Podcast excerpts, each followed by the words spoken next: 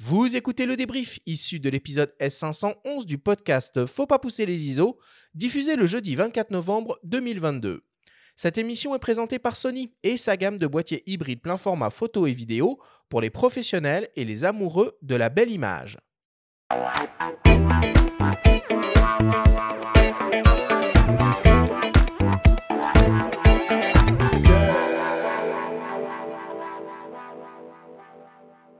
Nous sommes toujours avec euh, Ronnie Student de la boutique IPLN et le journaliste spécialisé Louis Royer, chef de rubrique photo sur le magazine lesnumériques.com pour notre grande sélection des meilleurs boîtiers hybrides 2022.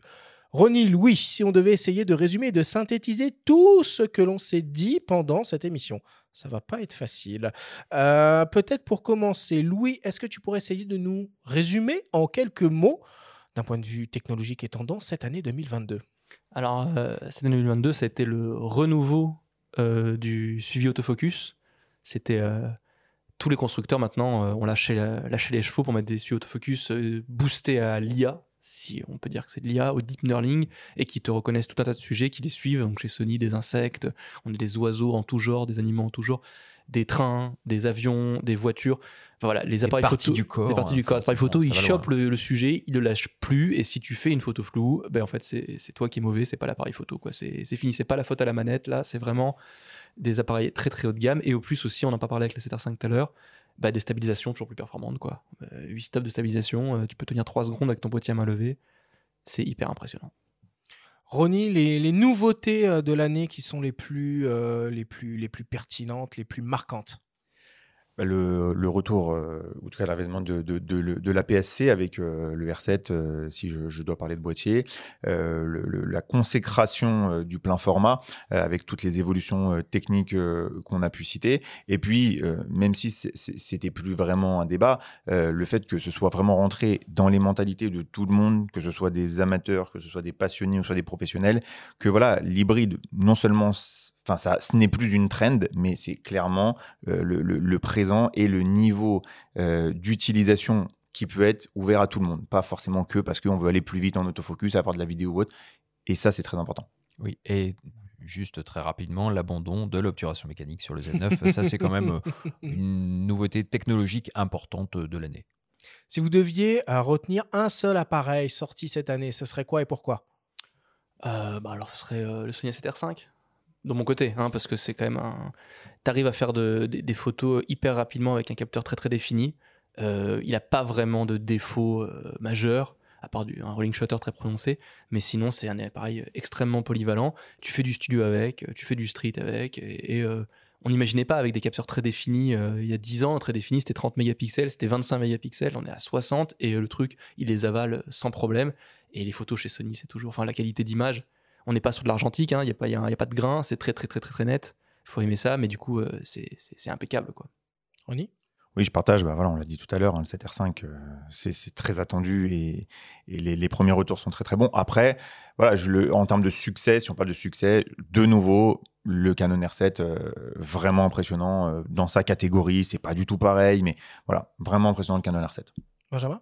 Le R6 Mark II, moi je dirais finalement, parce que je trouve qu'en termes de polyvalence, il combine assez habilement tout ce qu'on aurait aimé avoir sur euh, un 5D euh, Mark 5 ou Mark 6 si ça avait continué. Là, ils le font sur un R6 qui est plus cher que le R6 euh, précédent. Donc, hausse de la définition, hausse des performances, ergonomie améliorée. Moi, je trouve que le R6 Mark II, il a de la gueule. Ronnie, on a abondamment parlé d'hybride. ça se voit encore le réflexe ou pas? C'est compliqué. C'est compliqué. En tout cas, alors, je vais répondre, tu vas comprendre, ça, pour moi, ça ne se vend plus, ça s'achète.